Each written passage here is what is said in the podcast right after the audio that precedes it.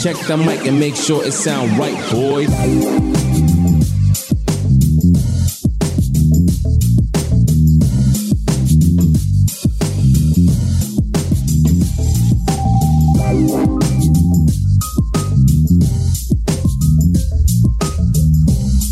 Muy buenos días, tardes, noches, sea cual sea el tiempo que nos estén, el momento en el que nos estén escuchando. Esto es Analízame esta, ¿no? Es un podcast en el que, pues, principalmente nos dedicamos a analizar contenidos, ¿no? Que nos presentan en diferentes formatos, impresos, en televisión, en videos de YouTube, en Reels, ¿no? En no sé, en una naranja con un mensaje, en cualquier lugar en donde haya un mensaje es susceptible de ser analizado, ¿no?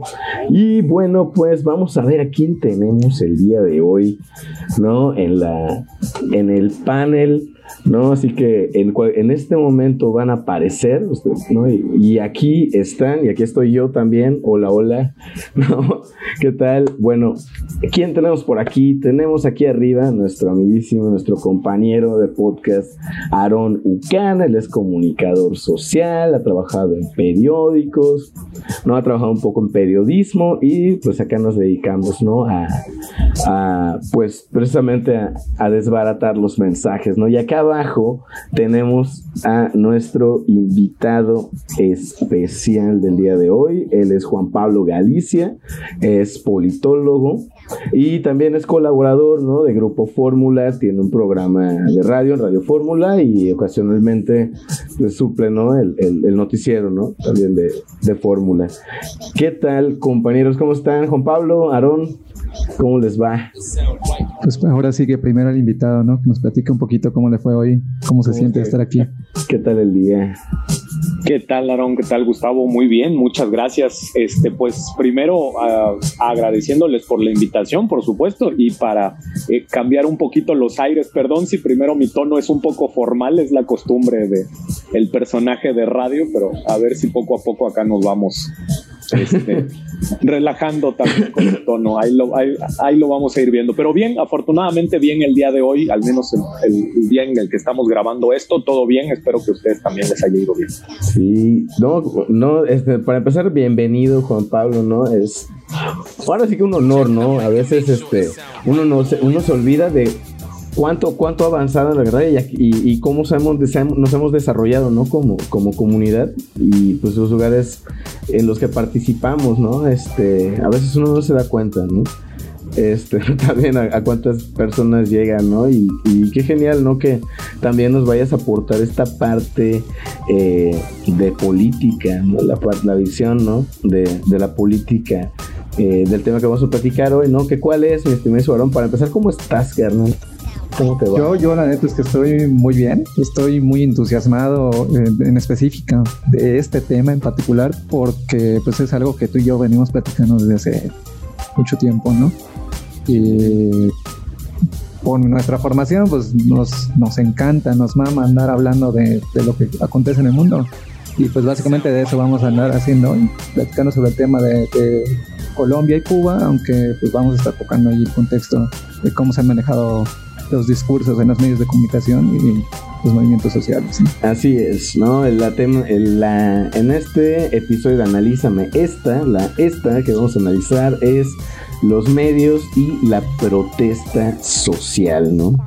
Que, bueno, eh, para entrar en contexto, ¿no? Para que la bandita que nos esté escuchando eh, eh, pues nos tengamos como que la información previa, pues vamos a, a, compartirles un poco de información, ¿no? Que, bueno, al final de cuentas, la cobertura mediática de los conflictos sociales siempre está acompañada de prácticamente dos elementos, ¿no? La creación de la tecnología por un lado y las guerras del 8, del 8, perdón, del otro, así como hechos violentos, ¿no? Por cierto, acá sí es, sí es válido, Juan Pablo, decir, este, imaginarte a la gente desnuda, ¿no? Porque no, para, relajarte, ¿no? No solo es audio. Exacto. y bueno, eh, los antecedentes más notorios pueden encontrarse en el siglo XVIII en plena Revolución Francesa, ¿no? O sea, ahí la imprenta tuvo un papel fundamental a la hora de, de difundir ideas, ¿no? O sea, el hecho de agarrar la tinta y con las letras y distribuirlo entre la población que tenía acceso a leer, ¿no? En el siglo XVIII, ¿no? Eh, definitivamente eh, determina mucho de, la, de la revolución. ¿no? Este, también, ¿no? También el telégrafo está entre estos avances tecnológicos que a mediados del siglo XIX eh, se empieza a utilizar como parte de, o sea, la, agarran las noticias, eh, se usa como la, herramienta. Se, la apropia, bueno, no es que se la apropie, sino que lo utiliza como recurso informativo los periódicos. De hecho, gracias al telégrafo tenemos la dichosa pirámide invertida. Eh, pues este era porque les daban un, un tiempo determinado para usarlo y entonces, como hacían fila los reporteros, tenían que teclear en chinga lo que, lo que necesitaban mandar. ¿Y qué necesitabas mandar? Pues lo, lo, que, lo importante. Lo importante, ¿qué pasó? Exacto. ¿Dónde, cuándo, cómo, no? Eh, es, es increíble. Y todo, o sea, el mundo también da un vuelco cuando los momentos se pueden capturar en papel, ¿no? Visualmente. La fotografía, ¿no? Eh, esta herramienta empieza a ser utilizada para empezar por las personas en lo privado, ¿no? Porque también la exposición tardaba muchísimo, ¿no? O sea, para esas fotos de, va, las más antiguas que pueden ver son personas que muchas veces tienen una vara atada en la espalda para que no puedan mover su cuello y la foto no salga corrida, ¿no? Pero después empieza a hacer, al, al, va, al empezar a avanzar, ya hay la fotografía instantánea, Entre comillas, porque o sea, te llevaba como tres meses que te la que te la mandaran a tu casa por correo ya reveladas las fotos, eh, y bueno, acá comentaba, de hecho este texto nos lo, nos lo contribuye Aarón esta parte, ¿no? Este, que se utiliza en 1854 la fotografía en la, en la guerra de Crimea, ¿no? Pero lo interesante acá es la revolución mexicana, ¿no? Porque cuando llegan, o sea, llegan sin eh, el dato que nos provearon dice 40 foto, fotoperiodistas de Estados Unidos, pero no había pues gente cubriendo. No es que no hubiera, sí había gente. Había pocos. De, hecho, había, había muy, muy poca gente que se dedicaba al fotoperiodismo como tal. Y pues lo que sucede es que la mayoría de las guerras y la mayoría del, del, los eventos, entre comillas, importantes suceden en el norte del país y entonces son los periodistas, los fotoperiodistas estadounidenses los que aprovechan y vienen a, capturar los momentos, ¿no? Sí. pues eso convierte, de hecho, a la Revolución Mexicana en uno de los eventos más fotografados del siglo XX. Del siglo XX, ¿no? De hecho, algo bien curioso, ¿no? Que es un dato también, no sé si lo sabían, no sé si lo sabías Juan Pablo, que en, en la frontera con, con Estados Unidos se llegaron a vender boletos para presenciar la revolución. No, eso no lo sabía. O sea, no, para, empezar, mentirías y digo así como que el trato súper duro, pero he escuchado, ¿no? De, de, otra investigación, ¿no? Que, este, que sí, o sea, había gradas y todo y podías ir y o sea, literalmente como si fueras a ver las luchas, ¿no? Y luego... No, pero justo el, caso, perdón, el, caso de, la Revolución Mexicana, además, híjole, lo que sabemos realmente de la revolución y creo que ahí se mete mucho esto de que haya sido eh, capturado por eh, fotógrafos estadounidenses, pues realmente lo que sabemos es apenas una pequeña parte de todo lo que realmente ocurrió en la Revolución Mexicana, ¿no? Y no es además una historia lineal eh, como pues al final ha querido organizarse y como se ha querido contar para tratar de justificar a, los grupos que han llegado al poder, ¿no? O sea, realmente ocurrían un montón de cosas, ocurrieron un chingo de cosas y es, son las fotografías las que al final terminaron pues como que armando algo, una narrativa de lo que nos dicen fue la revolución. Precisamente por, por, ahí va, ¿eh? O sea, eh, pues antes de la llegada de la fotografía, lo que podíamos, eh, o más bien lo que la gente podía vislumbrar era lo, lo, poquito que les escribían y era como leer un libro, ¿no? Imagínate cómo es Claro. Imagínate cómo están vestidos, imagínate cuál es el paisaje. Viene la fotografía y pues les abre un mundo de decir, ah, mira, tal vez yo no he estado ahí, pero pues este lugar, ¿no? O esta gente se viste así, o usan este tipo de, indumentaria, ¿no? Sí, se abre todo un discurso, un, un lenguaje visual que no existía ¿no? Y, y, es bien interesante lo que comenta Juan Pablo porque desde ahí se puede empezar a ver esa interpretación a través de la fotografía, ¿no? ¿Cuántas, cuántas personas, ¿no? ¿Cuántas personas visitantes, ¿no? Que, llegan a México de otros países esperan ver los sombreros grandes, esperan ver los bigotes, ¿no? O sea, hay una... O sea, esta es la revolución mexicana, ¿no? O sea, eh, así se ven los revolucionarios, ¿no? Con su sombrero grandote, con sus cananas, y peleando en trenes, ¿no? Y, de hecho también durante la Gran Guerra el gobierno eh, británico aplica eh, una censura bien dura, ¿no? Que permitía hasta examinar eh, telegramas. También en la Primera Guerra Mundial, ¿no? es cuando se empieza a utilizar la fotografía como tal. Y creo que cuando empieza a utilizarse, ¿no? Acá hay una cuestión que se me hace interesante, que es obviamente los, los gobiernos empiezan a manipular, ¿no? O sea, la información que va a llegar a las personas para mantenerlas tranquilas, ¿no? Así como, como decía Homero Simpson, ¿no? De, o sea, las, o sea, este es un buen medio porque dice que todo está bien. este, eh, pues es que es, inevitable, creo que eh, desde el inicio mismo del periodismo como tal hay información que no le conviene a los grupos del poder, entonces, pues ¿qué haces? Eh, ¿Qué mejor forma de, controlar lo que la gente piensa de ti que censurando a la gente o diciéndole, oye, si publicas esto te quedas sin periódico? O acuérdate que, bueno, hoy en día sigue pasando con otras cuestiones más de, de dinero y de publicidad, pero o de espacios, pero bueno, ese es Sí, de hecho, otro tema. Por, de hecho, es similar a lo que vamos a platicar, ¿no? O armando tu propio periódico también, ¿no? ¿no? No necesariamente censurar, también hay quienes tenían el dinero para hacerlo y armaban su propio periódico, como, arman sus propios periódicos, como los de la, compran como Jeff Bezos. Como los de la, como los de la Wizote también del otro lado, ¿no? Sí. O sea, que tenían ese recurso, tenían literal una imprenta que le ponían diferentes nombres, hasta que llegó creo que al tataranieto de la, de la ¿No? Está interesante eso. Era un, era el aguizote, el hijo del aguizote. Lo clausuraba Don Porfirio. El, el, Le cambiaron el nombre. El nieto del aguizote, tataranieto del aguizote. sí, es, es maravilloso cómo funciona, ¿no? Y cómo a través de eso se tiende a controlar también esa narrativa que se consume eh, por las personas.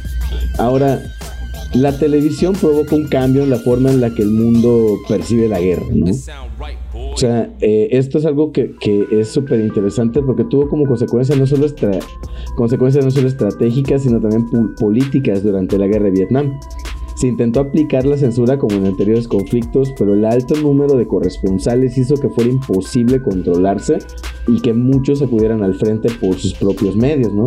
Negándose a aceptar las informaciones oficiales, ¿no? O sea, es más que obvio que, o sea, uno se pone en el papel del reportero, está viendo que la información está ahí y está viendo también que, o sea, el gobierno me lo está dando masticada.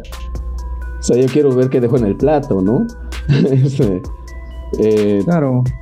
Ya empieza a verse, o sea, y obviamente, pues, eh, empieza uno de los elementos que vamos a tocar eh, un poquito más adelante, que es, este, empieza a tocar un poquito más adelante, que es precisamente cómo va, o sea, necesito ir allá porque la información que me está dando el medio, lo oficial, no es suficiente para lo que yo quiero decir, ¿no? Lo que sucede en ese contexto es que eh, precisamente como ya tenía los antecedentes de la guerra de Crimea y de la, Primera Guerra Mundial, donde eh, sí te dejaban eh, estar como que en las filas, en primera línea, todo, todo el asunto, pero es como solo vas a poner lo que yo quiera que sepa la gente, ¿no? Entonces, eh, previendo eso y pues llegan más formas de comunicar, llevan nuevas narrativas, lleva más atención a otros, otros eh, eh, productos o tecnologías que se estaban usando, pues el reportero ya va diciendo así como que no, es que si me voy con ellos no me van a contar la, la versión que, que, yo, que yo estoy viendo, que yo quiero ver, ¿no? O que yo estoy atestiguando y pues por eso creo yo que también eh, existe esta cuestión de, masificar el mensaje de lo que sucede en la, guerra de Vietnam y las distintas posturas que toman los, países, ¿no? Según también sus intereses, etcétera, etcétera. Sí, sí. El, caso también eh, con la televisión es que, eh, digo, seguramente más adelante lo vamos a profundizar más, pero la televisión también espectaculariza eh, la, guerra, ¿no? O sea, porque como, como bien comentaban hace un ratito, cuando se escribe, pues prácticamente tú te lo tienes que imaginar y la descripción puede ser muy rica, pero eh, a pesar de lo rico que pueda ser el texto, de todas maneras el morbo justamente te lo generan aquellas cosas que no te están diciendo que están allí, pero tú las puedes ver, ¿no? la curiosidad. Y, el hecho de ver al reportero parado dando los datos y en la parte de atrás es, viendo al tanque de guerra disparando, es, es lo que te genera también, digamos, esta espectacularidad, por decirlo de algún modo, de las, de las guerras. Eh, hay, hay un libro muy bueno para la gente, por ejemplo, que, que a lo mejor está, está interesada en este, en este tema, eh, de Giovanni Sartori que se llama el Homo Videns, que justo es la, sociedad del espectáculo, ¿no? O sea, de este tema con la televisión, con la televisión en vivo, eh, la cobertura 24/7 de canales de noticias, con una cámara grabando qué está pasando en la guerra, aunque no esté pasando nada, pero que tú veas bengalas. O sea, ya ahí tienes, digamos, a la gente enganchada con esa cuestión. claro que el, el que sea en vivo le da también eh, el que sea en vivo, el que sea en video, le da una sensación, hablábamos un poco fuera de, fuera del aire, iba a decir, hablábamos un poquito antes de empezar a grabar, que este, eh, eh, los, el hecho de que fueran documentales algunos productos le da la sensación de que son realidad, ¿no? Y el hecho de que sea video, de que sea en vivo, muchas veces pues prácticamente es un pasaporte de que las cosas que uno está viendo son ciertas. Y la verdad es que es muy fácil falsear, inclusive siendo en vivo. Manipular. Te estoy viendo a ti, Loret. Te estoy viendo a ti, Loret. o simplemente sin dar contexto, ¿no? O sea, podemos estar viendo en vivo a una persona saliendo de su casa por la ventana y decir, ay, ratero, ¿no? Porque está saliendo por la ventana, pero... Claro, ¿y qué tal si estaba entrando? Sí. ¿No? O sea, sí, o sea, si tienes un pie adentro, puede ser que estés saliendo, puede ser que estés entrando, puede ser que seas un ladrón o el shum, no sé. y fíjate que acá hay un comentario interesante eh, que, que, que, que, tienes por allá, Juan Pablo, que es precisamente este libro de Giovanni Sartori, ¿no? Buenísimo, el de los movidas de cajón para cualquier persona que le interese estudiar la comunicación, yo creo. Porque eh, creo que aquí, bueno, Homo se escribe en el 96, creo, 98, no creo sí, ¿no? O sea, está, la televisión está en su apogeo, los medios eh, eh, digitales que salen en el siglo XXI. yo pienso que hay cosas que él propone ahí que ya se hacen una normalidad en el siglo XXI con el nacimiento del Internet, porque potencia estos mecanismos de cobertura y participación de las personas, ¿no? Este famoso Internet 3.0, que es las personas usuarias crean, generan el contenido con el que se interactúa, ¿no? Este sale, ¿no? También el periodismo ciudadano, sale el hacktivismo, eh, y otros recursos, estos, los recursos comunicativos están cada vez más al alcance de cualquier persona, por lo que es posible documentar desde una perspectiva individual, ¿no? Y no esperar a que los medios oficiales difundan esa verdad que tú estás mirando, como precisamente decías, Juan Pablo, ¿no? O los medios de comunicación, o, sea, o esperar también que salga Loret a, explicar qué pasó, ¿no? Es, por decir alguien, ¿no? Puede ser cualquier eh, otra. Puede ser cualquier medio, puede ser cualquier comunicador, pero pues, la, idea es esta. Ya, ya eh, la gente va siendo partícipe de, la manera de documentar los hechos. Yo, yo participo, yo, yo en cualquier momento veo que, no sé, están asaltando a alguien y saco mi celular y lo grabo, ¿no? Y subo una historia a TikTok o a, Instagram y digo, oigan, ayúdame a encontrar a esta persona que está robando, ¿no? Entonces, esas nuevas formas de, de comunicar también eh, implican nuevas formas de consumir y de, de hacer llegar eh, los hechos a la gente, ¿no? Sí, completamente. Pero que de todas maneras no están exentas además de, de, falseamientos. O Por supuesto. A, mí me parece que justo, eh, a pesar de que efectivamente Giovanni Sartori se queda corto, porque él más bien, él ve en la televisión así la octava maravilla del mundo, eh, y fue superado con creces, digamos, por, por toda, eh, vaya, por Facebook Live, por Instagram Live, en su momento por Periscope, por, por vaya, el, que, el que digamos, ¿no? Eh, sin embargo, a pesar de que esté descentralizada ahora la información, porque ya la podemos consumir y obtener del periodismo ciudadano, de las personas usuarias que se encuentran en la calle en el momento exacto, a la hora exacta, en el lugar exacto, eh, pues de todas maneras, digamos, el contexto sigue siendo importante. Entonces allí las imágenes nos dicen una cosa, eh, pero nos lo pueden narrar de otra manera con tal de dar a entender otra cosa o simplemente por desconocimiento se pueden narrar cosas que en realidad no están sucediendo, están sucediendo de otra manera. Eh, adelantándome un poquito al tema de, lo, de la protesta social, por ejemplo, eh, eh, es, es, muy fácil, digamos, en este periodismo ciudadano que, que, se nos pueda ir, por ejemplo, una, en una transmisión en vivo, que estemos viendo de qué manera las protestas, digamos, están arrojándole piedras a los policías, ¿no? Y entonces se justifique solo con esa imagen, ah, por eso la policía respondió, ¿no? O sea, porque le, tiraron piedras a los policías, ¿no? Claro. que se queden callados, pero no vemos realmente todo lo que ocurrió, el antes, el después, no sabemos eh, tampoco cuáles son primero que nada las exigencias, si la policía llegó a amedrentar en primer lugar, si, si hay provocadores en la marcha o no hay provocadores en la marcha. O sea, todo eso también se nos puede ir, ¿no? el hecho de que se haya descentralizado no le quita eh, esta, esta posibilidad de que se falsee la información, quizás no con intención, pero sigue siendo muy posible y además es mucho más fácil. Precisamente para ahí va el, tema de lo, que, de lo que queremos hablar, ¿no? Al final de cuentas lleva, lleva una responsabilidad y lleva pues conocer quién lo está diciendo y por qué lo está diciendo, ¿no? Inclusive si, si viene el, el mensaje desde la ignorancia, pues comprender este tipo de, o sea, porque ignoro el contexto, porque yo no vivo en Colombia, ¿no? Porque a mí no me afecta directamente, por muchos peros, ¿no?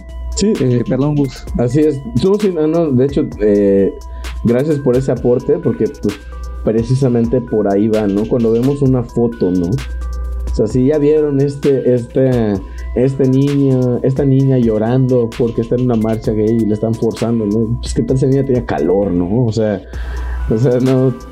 Va, o sea, una imagen no dice más que mil palabras.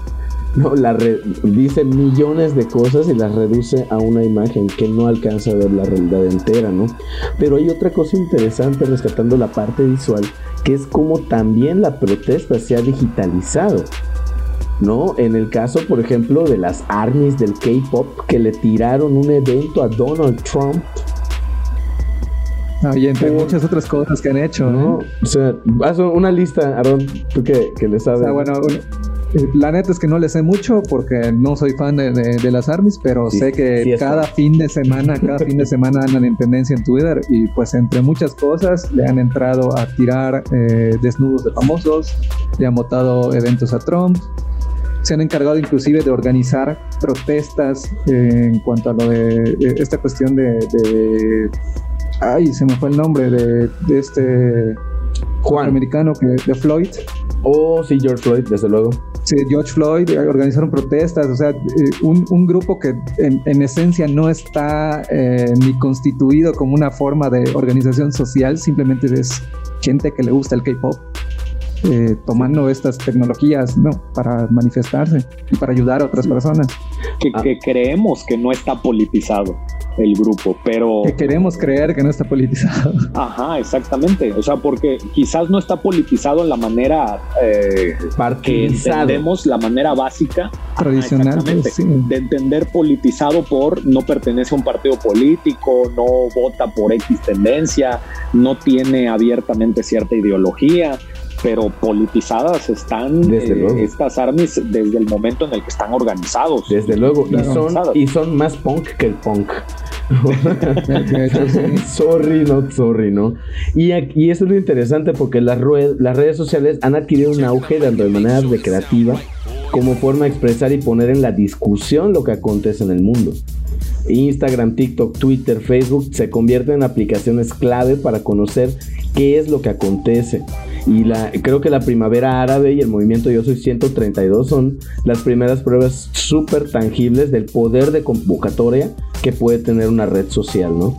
Y junto con ello, durante los últimos 10 años, las empresas de medios encumbradas de los medios masivos latinoamericanos usan sus recursos usaron sus recursos tecnológicos y económicos, pusieron mucha lana en su proceso de adaptación ¿no? a los medios digitales y desde ese momento se empoderan en el mundo digital en un, en un momento pues, relativamente corto de tiempo, en un lapso relativamente corto de tiempo, eh, y construyen una comunidad que está recibiendo estos mensajes, ¿no?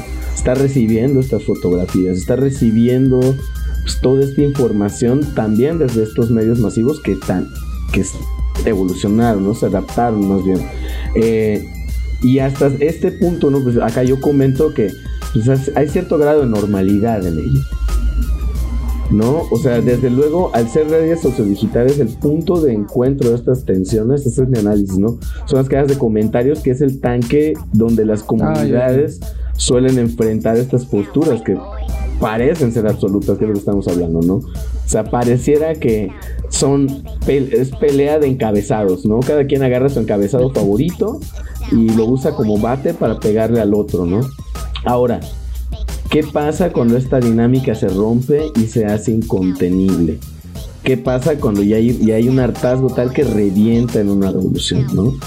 ¿Qué pasa con esta dinámica? Durante el año 2021 hemos visto, ¿no? La comunidad latinoamericana, principalmente, de hecho, a través de las plataformas sociodigitales, ¿no? Dos conflictos que son los que vamos a platicar hoy. Por un lado, Colombia, que desde abril ¿no? Ha sido lugar de múltiples protestas en prácticamente todos los rincones, ¿no? Eh, desde estos, de, reportado, ¿no? Por diferentes medios y diferentes plataformas, ¿no? Eh, y siendo el sur, ¿no? La, la, zona de Cali, el Amazonas, el Valle del Cauca, ¿no? Eh, donde más se han recrudecido y más se han recrudecido los enfrentamientos cientos de abusos de autoridades, de desaparición forzada hasta asesinatos y abuso sexual, se han denunciado ante organismos internacionales de derechos humanos, todo derivado de una reacción, de la reacción social colombiana ante un aumento de impuestos en un marco nacional de pobreza extrema, ¿no?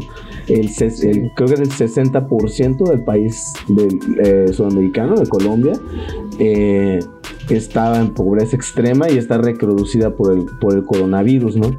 Pero estos mismos abusos, ¿no? Estos mismos abusos de autoridad, de violencia, de abuso sexual, se están presentando, nos lo presentan nuestros timelines en Cuba, ¿no? Que también vive una crisis económica derivada de la pandemia que vivimos en 2021 y que afecta a la industria turística del país. ¿No? Y lleva al gobierno a tomar las medidas que pues hacen que la distribución de alimentos, medicamentos, productos básicos sea insuficiente para la población. ¿no? Obviamente la población estalla y también recibimos esta información, ¿no? Y allá hay una discusión constante, ¿no? O sea, eh, se genera un debate público alrededor del bloqueo, ¿no? Eh, que, existe en la nación cubana, ¿no? El, tema de Cuba es demasiado complejo porque para poder entenderlo te tienes que ir literal a estudiar la, historia de Cuba. O sea, básicamente Estados Unidos ha estado involucrado con Cuba desde el nacimiento de Cuba como nación. Son ellos los que le ayudan a independizarse de España, se buscan pleito con España eh, por unas cuestiones ahí en las Filipinas, también la hacen colonia.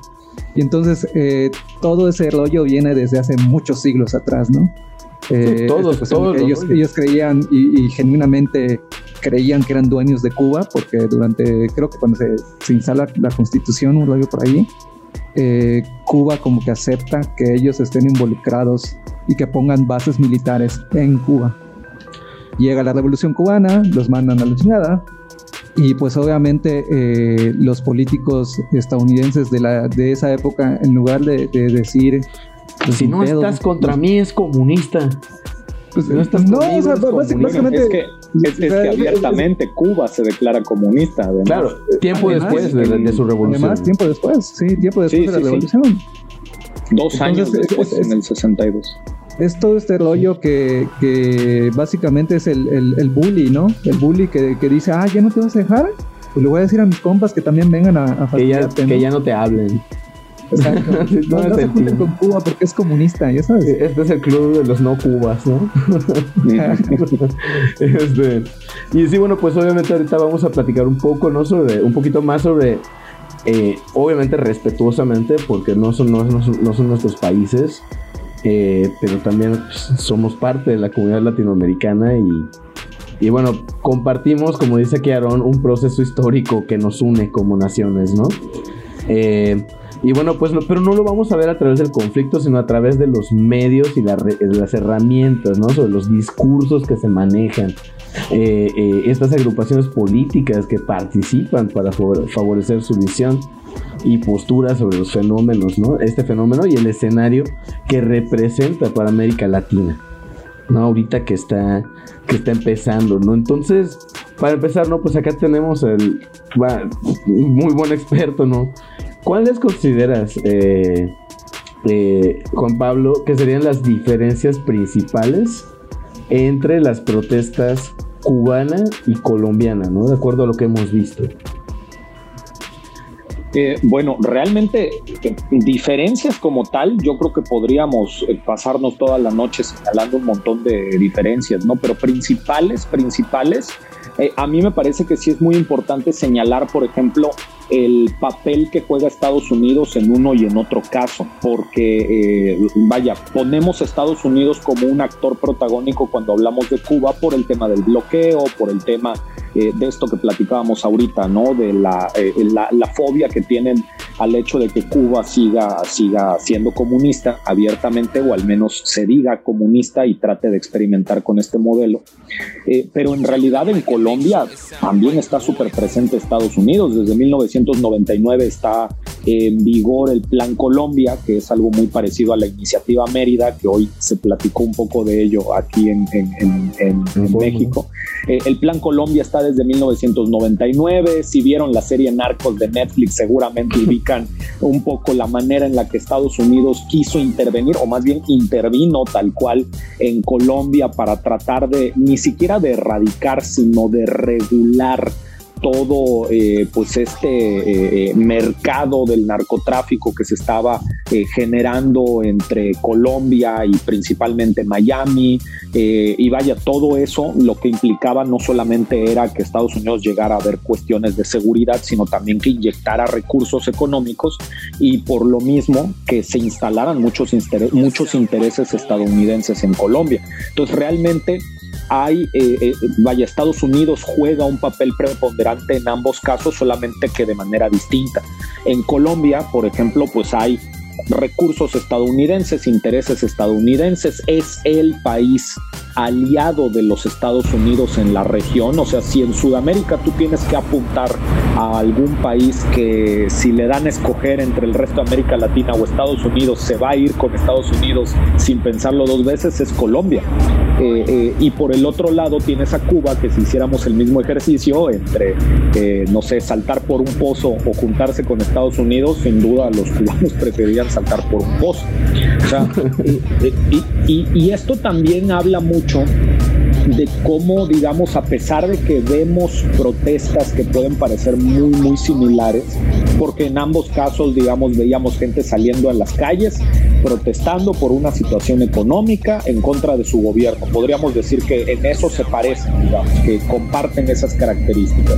Pero en el caso colombiano tiene que ver con que, ordenado por el Fondo Monetario Internacional, respaldado por Estados Unidos, el gobierno colombiano lo que quería hacer era aumentar los impuestos. Tú lo comentabas ahorita, Gustavo, ¿no? O sea, quería subir los impuestos porque el tema de la crisis por la pandemia le generaba un déficit al gobierno colombiano. Y por el otro lado, en el caso de Cuba, es la escasez la que está generando que el gobierno tenga que racionar lo poco que tiene y que tenga que ir administrando además los apoyos eh, o las, eh, sí, las donaciones humanitarias que le dan eh, otros países, como por ejemplo México, que ya ha enviado ayuda humanitaria también a Cuba.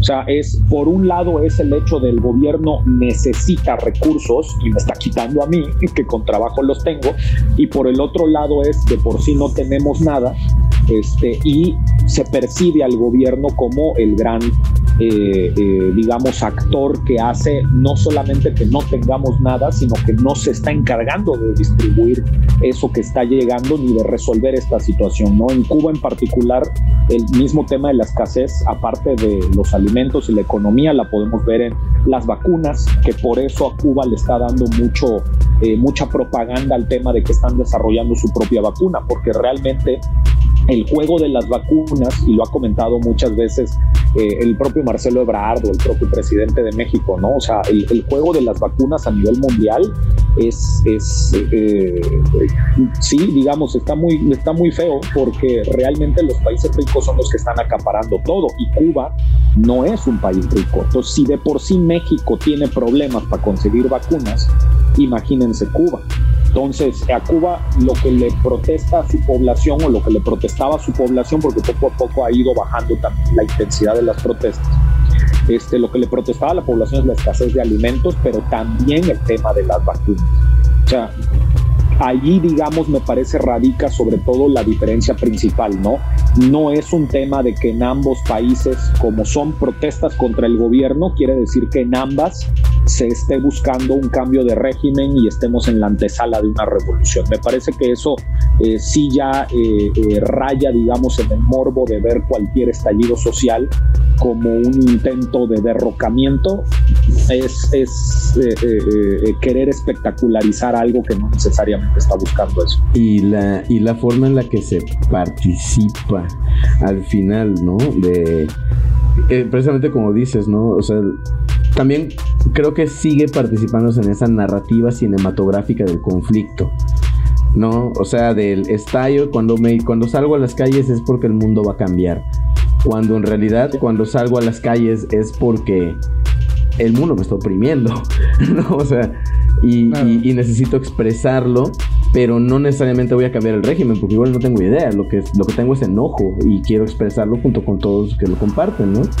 Claro, eh, precisamente es, es, algo que pues, cuando uno sale a protestar en, ningún momento está pensando en como sí, hay que derrotar al gobierno, ¿no?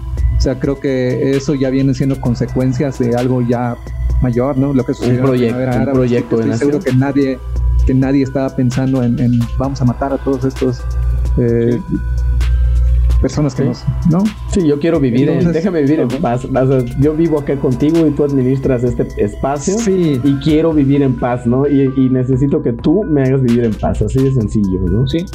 Y sin embargo, a pesar de esto que comentas, Aaron, si, si revisamos, por ejemplo, la cobertura mediática eh, y no, no nos vayamos a Estados Unidos a leer este, lo que publicaba Fox News en su portal, ¿no? Para irnos a un extremo. Si leemos la manera en la que se cubrió las protestas cubanas en periódicos locales de aquí del estado de Yucatán, eh, las protestas cubanas se cubrían como hasta aquí llegó el régimen castrista, ¿no? Así de esta marcha espontánea que surgió el día de hoy, este, hablando de hace por ahí íbamos. Exacto. Aquí va a terminarse el castrismo. Aquí ya, ya, acabó, ¿no? Y fíjate, lo que sucede también es que para poder entender este, este contexto es que eh, yo creo que más allá de cualquier antagonista que le quieran poner en cualquier historia, Estados Unidos creó el antagonista perfecto que ha perdurado hasta ahora, el comunismo. O sea, las narrativas que han venido manejando desde hace 60 años, el comunismo es malo, comunista igual a malo, comunista igual a malo. Y si bien eh, mucha gente podrá decir, no, a mí ellos no me dicen, todo lo que consumimos que viene del lado americano tiene con esta tendencia. O sea, o sea, ves es Rocky y Rocky 3 es, es Rusia contra Estados Unidos y Estados Unidos gana al final, ¿no? O sea, y esas narrativas muy, si quieren verlas así, muy escondidas, aunque no están nada escondidas, eh, las tienen en todo, en sus películas, en, en, sus series, en todo lo que consumimos, ¿no? Sí, eso. Entonces, eh, sí, Gustavo. Perdón, sí, sí, de hecho por ahí, por ahí iba lo que, lo, que quería comentar. No siempre voy a obedecer a esa y sigo con mi rollo lingüístico de no es lo mismo historia. Historia en español tiene dos significados y en inglés tiene history y stories. ¿no? O sea, las stories tienen un bueno y un malo, ¿no? Eh, tiene una estructura narrativa. El history es un proceso social complejo. ¿no? es como relatos y historias, ¿no? Pero acá mezclamos estas dos palabras, usamos indiscriminadamente y también eso alimenta estas narrativas. Yo pensaba comentándote un poco sobre las diferencias con una algo en común, algo común y diferente, vamos a llamarle. Es que lo que yo estoy viendo acá es que estas protestas nacen a través de las consecuencias de sus propios sistemas económicos. Eh, va uno, o sea que es así un sistema económico que administra el recurso para que a todos les toque, no tiene recursos, ¿no? O sea que es, es un problema dentro de ese sistema económico, ¿no? O sea, vamos a administrar los recursos para todos si tuviéramos recursos, ¿no? Este, en el caso, en el otro lado, es así como que la economía de libre mercado y el, el dinero, ¿no? Y, y su intercambio es el que va a generar riqueza pero no hay dinero, ¿no? O sea, no, pero además le, quieren, o sea, lo que sucedió allí fue que le querían cobrar impuestos a la clase media alta y media baja, o sea, le, iban a cobrar más impuestos. A todos. Pues, obviamente tú sales a, protestar porque dices, oye, estoy en una recesión, no tengo dinero y me quieres cobrar más impuestos. ¿por qué no se los cobras a la gente que sí puede pagar esto, no? O sea, ¿por qué, por qué, por qué a los de abajo, no? Ahora fíjate algo interesante ahí, ¿eh? ¿eh? Venía viendo este compa de Platzi, que tiene un canal, ¿no? Es el director general de Platzi, en el que él como colombiano analiza, ¿no? Dice, la cuestión está en el que, de hecho, para empezar, el, el, país en el que más... El, eh, de los Colombia es de los países latinoamericanos donde más impuestos se le paga, este, se le cobra a las empresas. ¿No? Ahora, pero volviendo un poquito al tema, ¿no? Es esto precisamente que comentabas, cómo se cubre la, protesta social, ¿no? O sea, digamos, vamos a hacer el imaginario, no tomé a la banda que nos escucha, ¿no? Estás, no sé, eh, alguien, o sea, el favorito del, del programa de concursos perdió. Y hay un un revuelo nacional, ¿no? Y la gente se molesta y sale a las calles, ¿no? Y dice, no, es que quiere ganar, ¿no? Y qué elementos voy a tomar yo como periodista al momento de registrar ese suceso. Bueno, pienso yo que eso, por supuesto, depende mucho, eh, ya no se diga de la línea editorial, eh, porque definitivamente depende mucho de la línea editorial que uno quiera consignar, pero empezando por, eh, pienso yo, la formación que pueda traer la, la, persona que está cubriendo los eventos, porque de buenas a primeras yo te podría decir, pues hay que consignar la información. O sea, un grupo de personas pensando, por ejemplo, en la final de la Euro de ahorita de 2020, bueno, de 2021, pero la euro que era de 2020, este, con la derrota de Inglaterra, todos los destrozos que hubieron por parte de los hooligans, ¿no? Y todo lo que vimos, este, inclusive previo al partido, ¿no? O sea, eh, alguien consignando los hechos podría decir, pues un grupo de aficionados salió del estado Wembley eh, y al parecer, al parecer, este, molestos con el resultado de la final de la Euro 2020, comenzaron a hacer destrozos en las calles tal y tal, arrojaron piedras, palos, este, se pelearon contra otros grupos y estuvieron amedrentando a aficionados italianos que se encontraban por allí, ¿no? consignando la información 100%. Eh, pero por otro lado, si por ejemplo tú manejas una línea editorial eh, hipotéticamente hablando, ¿no? De que si en nuestro medio de comunicación odiamos el fútbol porque nos parece primitivo, entonces todo lo que puedas echarle en contra del fútbol, échaselo, ¿no? Y, ahí puedes decir, como siempre se ha visto cada vez que juegan al fútbol en el estadio Wembley, los aficionados salieron y hicieron lo único que saben hacer cuando pierde su equipo, ¿no? Se convirtieron en bestias, en animales y empezaron a causar destrozos y amedrentar a la gente que caminaba por allí sin deberla ni temerla, ¿no? Eso ya es editorialización, pero estás platicando del mismo evento, ¿no? Sí, ah. sí definitivamente. me da mucha risa cuando, se editorializa así, ¿no? O sea, así como que en vivo, ¿no? Porque sí, precisamente así es, ¿no? Y, los reportajes de color que nos a, medio mundo le mama, por ejemplo, los reportajes de color o las notas de color que puso muy de moda Faitelson en, en TV Azteca cuando él estaba en TV Azteca, pero esas son editorializaciones, ¿no? O sea, este romantizar, hablando del deporte, e, este romantizar el deporte eh, y romantizar los rituales previos de los deportistas o romantizar la manera en la que festejan, este, eh, por ejemplo, los futbolistas luego de anotar o, quien sea, eso es editorialización, porque estás destacando algo que para ti te parece destacable, pero que no es ya solo consignar los hechos, es ya decirle, oye, mira, fíjate en esto. Sí, es, una narra, es, es contar la historia de lo que en teoría debería ser un reportaje, pero muchísimo más novelesco que periodístico. ¿No? Pues es que ya le estás metiendo una cuestión más narrativa, pues no a la ficción tal cual, porque no es ficción, pero ya es enaltecer, es, es, separar a, a, a ese miembro como alguien informativo de la realidad, o sea, alguien, un héroe, un, lo subes al Olimpo, ¿no? Lo, lo encumbras su proceso de lavarse los dientes como si fuera lo que va a determinar si meto en un gol, ¿no? y realmente lo mismo puedes hacer con notas acerca de protesta social. O sea, porque el mismo evento de una manifestación enfrentándose con un grupo de policías con equipo antimotines, tú lo puedes narrar consignando los hechos.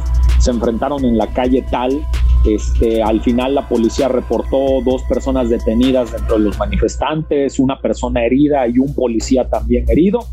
Consignar los hechos, ¿no? O sea, no estás diciendo prácticamente nada pero otra cosa es cuando ya, por ejemplo, pensando en las protestas, eh, primero en las protestas feministas, que me parece que de, un tiempo acá son las que más han sufrido justo eh, esta pésima cobertura que tienen los medios de comunicación para, para temas que muchas veces, y no es que la mayoría de las veces no entienden, ¿no? Porque es un tema de, ay, pues un grupo de mujeres encapuchadas, este, eh, marcharon, causaron destrozos y atentaron en contra de la moral y las buenas costumbres. Completamente financiadas por Soros, ¿no? Dependiendo también en quién, en quién, este, quien, quien tenga esa narración, ¿no? Acerca de las, de las, de las marchas o de las protestas, ¿no? Así de, o sin importarles que, sin importarles que estuvieran paseando familias junto con sus hijos, las feministas realizaron pintas y no les importó el patrimonio de la ciudad y etcétera. Todo eso es editorialización, ¿no? Por supuesto. Claro. Eh, eh, eh, y con las protestas además de Colombia y de Cuba, esto que estábamos platicando de que en el caso cubano se diga de buenas a primeras, como desde hace muchos años no ocurría, los cubanos despertaron en lo que parece ser el principio del fin del régimen castrista, puta, ya me dijiste. ya, me, contaste el final. sí, exactamente. ya, me, ya me dijiste cosas. Ya me dijiste de qué lado estás. es, un, es un recurso cinematográfico, es literalmente así como que, mira, no, te preguntarás cómo llegué aquí, ¿no? Este, no, eh, eh, eh, perdón, ¿comentabas, Aaron? Sí, que al final de cuentas, pues volvemos a lo mismo. El, el, las narrativas que siempre se han utilizado para cualquier, cualquier, y, de verdad, cualquier situación que suceda en Cuba es por fin el comunismo se va a acabar. ¿no? Sí, Y creo que es ahí donde está el matiz que tenemos que buscar, porque de hecho hace días le comentaba aquí a, a, a Gustavo y le decía que el hecho que tú reconozcas que muchas veces la cobertura de los movimientos sociales no es la adecuada, tampoco implica defender al régimen, ¿no? o sea, tampoco implica hacerte ciego y decir, no, es que Cuba está haciendo las cosas bien. Exacto. No, es que, o sea, simplemente hay que, entender muchas veces se cae en eso, ¿no? O sea, por supuesto. En, decir, ah, o sea, si, si estás queriendo señalar algunas de las falacias en la cobertura mediática es porque tú eres este castrochavista, ¿no? Eh, o porque estás a favor del régimen, cuando en realidad encasillarlo solamente en esas dos posturas eh, no solamente es simplista, sino además es tramposo, ¿no? Porque entonces es el que el que diga la mejor mentira es el que va a ganar. el que convenza o el que convenza más gente, definitivamente. Claro, pero, pero luego vemos narrativas como la influencer fue sacada y la fue, ok, sí, sí pasó, pero lo estás dramatizando de más, ¿no? Ya luego ella salió a decir, sí, me vinieron a decir esto, me trataron bien, no me hicieron nada, no me dijeron nada, pero de eso casi no hay notas. Sí, ¿Por qué? Porque también venimos eh, en esta sociedad en la que ya premia más el clic y el, titular llamativo que la información pues consensada, eh, cotejada, digerida, etcétera, etcétera, pues ya llegamos a un punto en el que, en el que te conviertes en a ver a quién le dan más clic, ¿no? Entonces, ¿qué me vende más? ¿Que Arles en un influencer o que la liberen y que no le hagan nada, no? No, pues vamos a dejarlo. además, además que, que, sutilmente se hace un proceso de revictimización otra vez de la chava en cuestión. Porque mientras más tiempo pasa en la agenda, una vez ya resuelto judicialmente, es más consumo de ese video íntimo por, va, ahora sí, el, el, mercado negro del Internet, ¿no? Este, yo también, yo, yo así lo veo, ¿no? Eh, y bueno, este, en mi caso, ¿no? Eh, mi opinión referente a cómo se cubre, ¿no? Y que estos elementos que, ustedes comentaron, yo lo, particularmente, mi, tarea, ¿no? Este, que nos repartimos Aaron y yo era Colombia y Cuba, ¿no? Este, lo interesante, de hecho, hace, antes de reunirnos, vi por ahí, ¿no? Que había una... Literal acaba de aparecer un muerto más, ¿no? flotando, ¿no? De un, un, manifestante, ¿no? Eh, algo que es una diferencia que yo veo entre Cuba y Colombia es que en estos es eh, el nivel de alcance que tienen los sucesos que ocurren para adentro.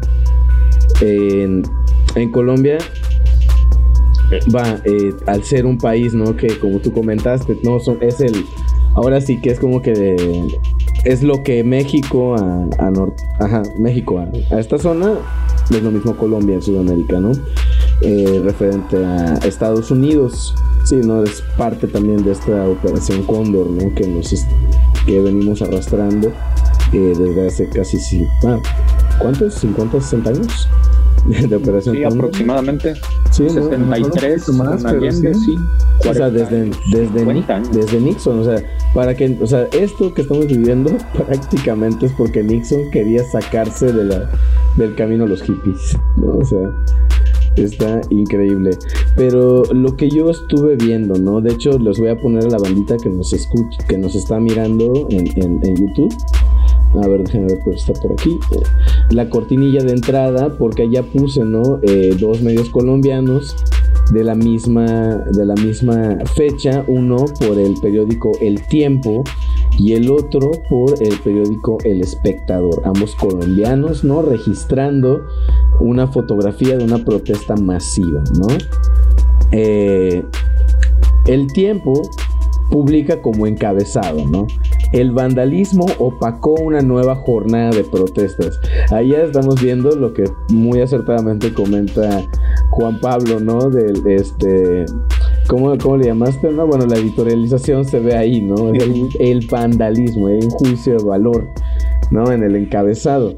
Y en el otro lado tenemos ¿no? al espectador que jugó un papel fundamental en la, en, la, en la persecución de, de, Pablo Escobar, ¿no? Este, en su periodismo de investigación de ese lado, ¿no? Ellos, su encabezado dice en primera plana, un país sin tapabocas. Eso es lo importante a destacar, ¿no? Eso es lo importante a destacar, ¿no? O sea, fíjate que también hay como que lectura doble ahí, ¿no? Claro, o un país que no se calla, un país que no se calla. Pero pues, también esta situación del, coronavirus con el con las protestas, seguramente había gente sin, sin cubrebocas, ¿no? Sí, y estaba yo buscando, perdón, el, el, ejemplo clásico también de, de Yo Soy 132, para la gente que a lo mejor lo recuerde, el, éxito de Peña en la Ibero, pese a intento Pese a intento que uh, estuvo bueno. Que este es, es, también, digamos, sobre todo por la fotografía, digo, creo que la gente que lo está viendo en el video a lo mejor lo está viendo espejeado. De hecho, de hecho, si, si quieres, mándamelo y ahorita lo monto para que lo, lo, Pero la foto, además, digamos, creo que la foto es igual lo importante porque es Peña Nieto hablando en la Ibero ante un auditorio bastante tranquilo cuando en realidad lo que ocurrió fue todo lo contrario, pero lo que la foto está consignando, lo que el titular está consignando, pues es que a Peña Nieto le fue re bien, ¿no? Y que hasta quisieron meterle el pie, pero, pero lo pudo sortear, ¿no? Peña Bebé y por eso llegó a ser presidente de la República. O sea, eh, para, para, digamos, por supuesto, en el caso colombiano y en el caso cubano, además ocurre bastante esto, pero no nos vayamos muy lejos. Acá también ocurre eh, más, más eh, comúnmente de lo que sospechamos, y no solamente con campañas presidenciales, candidatos presidenciales, o sea, ocurre hasta con información cotidiana.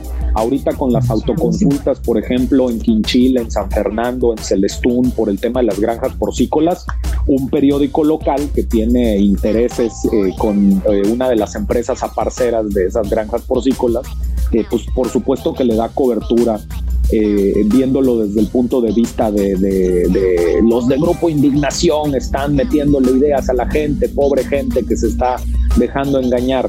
O sea, y es novedades de Yucatán, vaya, para ya decirlo completo, el, que, el que está dando esa versión ¿no? de los hechos, porque claramente tiene intereses y aplica su propio éxito de Peña en la Ibero. Así de, eh, porque triunfan sus posturas, todo salió muy bien y cuando no, maldito indignación que le metió ideas a la gente. Sí, no sé. de, hecho, eh, eh, bueno, tú, tú no sabes, pero este es un tema muy recurrente en este podcast que precisamente no nos cansamos de repetir. La gente tiene que entender que los medios de comunicación también son portadores de ideología y también son empresas y trabajan como tal como empresas. Y entonces, negocio. Exacto, son negocios. Son Al final negocio. son negocios. Eh, y no me gustaría. negocio porque son empresas públicas como por ejemplo este eh, Infomex eh, o por ejemplo Radio Imer, eh, Canal 22, tal vez no sean empresas, pero pues le responden a la, al, gobierno en turno, ¿no? Entonces, claro. para todos lados hay seguro. Sí, no, de, hecho, de hecho, allá, allá, este, ¿cómo se llama este? El este medio informativo, ¿no? De 2020, también sacó una lista, ¿no? Hace poco, ¿no? Del...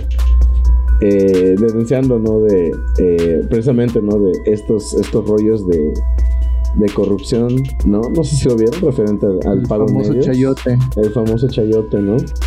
Este, que, anduvo por allá, anduvo por allá rolando, ¿no? Y bueno, ah, precisamente estamos hablando de esto, de las interpretaciones. Ahorita que, que Juan Pablo nos estaba leyendo los encabezados, ¿no? De, Peña Nieto el Ibero, triunfo de Peña en Ibero, ¿no?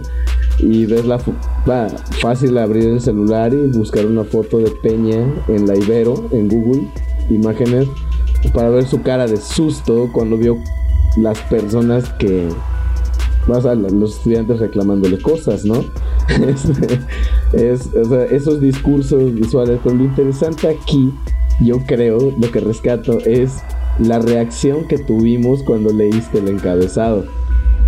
¿no? Porque vamos a poner, y aquí es donde se pone bueno, porque aquí es donde el, ese actor político que no se reconoce como tal llamada persona, este, ¿no? Este, empieza a interactuar con ese encabezado, ¿no?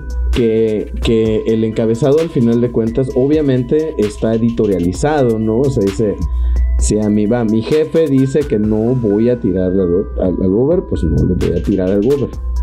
¿No? O sea, ni modo, así es el negocio, ¿no? Este.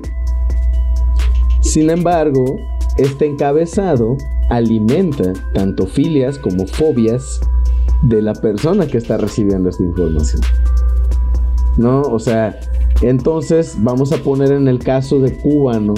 Sale salen este por fin se le va a poner fin a este inicia el proceso de de, la debacle total, ¿no? Del falso ídolo del comunismo encarnada en Fidel Castro, ¿no? O sea, eh, eh, se puede ver así, ¿no? Y también se publica, ¿no? Desde la oposición, el, el no, o sea, los recursos se están guardando por tal cosa y no es que, ¿sabes qué? Es que se nos perdieron en el camino, o sea, empiezan, ¿no?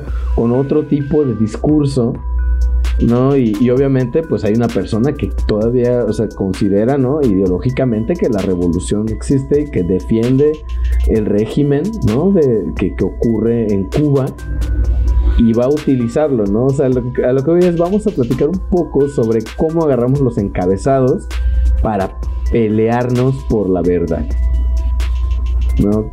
O sea, cuánto, o sea, literalmente es, o sea, nuestras verdades y cómo se pelean. Es que es, que es un tema bien complicado, Gustavo. O sea, pues claro. Volvemos, volvemos, volvemos, a lo mismo, volvemos a lo mismo de que siempre hemos comentado aquí. Todo el mundo habla desde su privilegio. Uh -huh. Todo el mundo habla desde su acceso a mi acceso a educación universitaria, mi acceso a no vivir en Cuba, si lo quieres ver así, ¿no? O sea, tenemos muchos, tenemos muchos eh, contextos que permean lo que pensamos. Y creo que mientras menos consciente estás de eso, eh, más sueles caer en, esta cuestión absolutista de o lo apoyas o lo odias, ¿no? Entonces yo creo que va por ahí, ¿no? ¿Cómo, cómo percibes? Y bueno, desde mi perspectiva así muy personal, yo si estoy en esta cruzada de educación para los medios es porque de un tiempo para acá eh, pues me vine dando cuenta que ahora lo que, lo que vende como, como el medio de comunicación, como negocio, es quién me ve, a cuántas reacciones llego. Eh, si, no me interesa saber qué es lo que piensa la gente. Me interesa que comenten, pero no me interesa su opinión.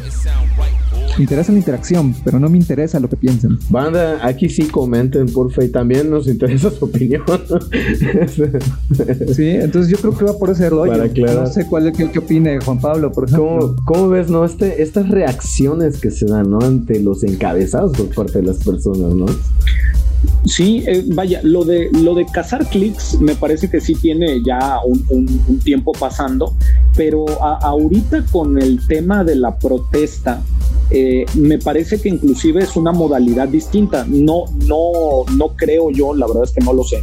No creo que se haya inaugurado ahorita con la cobertura de las protestas sociales. No, claro que no. Pero no, me parece no, que no. es una es una manera de cazar clics distinta de la usual, porque no es el morbo a través de lo que estoy diciendo en el titular, eh, sino que más bien eh, mi hipótesis es que eh, lo de Cuba está teniendo demasiada atención por parte de los medios mexicanos, incluso medios locales, medios yucatecos, porque en el imaginario colectivo entendemos que el presidente Andrés Manuel López Obrador tiene filias hacia el gobierno cubano. O sea, quizás no hacia el comunismo, quizás no hacia el socialismo, pero sí hacia el gobierno cubano y toda esta romantización que hay de la resistencia del gobierno y del pueblo cubano en contra de este el bloqueo y en contra de los Estados Unidos. Vaya, Silvio Rodríguez vino a la toma de protesta de Andrés Manuel López Obrador, no cantó, pero Silvio Rodríguez vino, ¿no? O sea, lo que habla de que el presidente de México, pues por supuesto que sí tiene eh, en una buena estima al gobierno cubano, cosa que no ocurría en gobiernos pasados, nada más por hablar de Felipe Calderón y Fox, ¿no? Eh, eh, entonces, a mí me da la impresión, porque no, no es evidente en, la, en el titular, no es evidente en el contenido de las notas muchas veces, a menos que sea una nota de López Obrador anuncia que habrá ayuda humanitaria para Cuba porque claro. ese sí tiene la clara intención de decirle a la gente, mira, mientras no tenemos vacunas, mientras a ti no te han vacunado, ese señor le está mandando vacunas a Cuba, ¿no? O sea, ahí sí está muy evidente.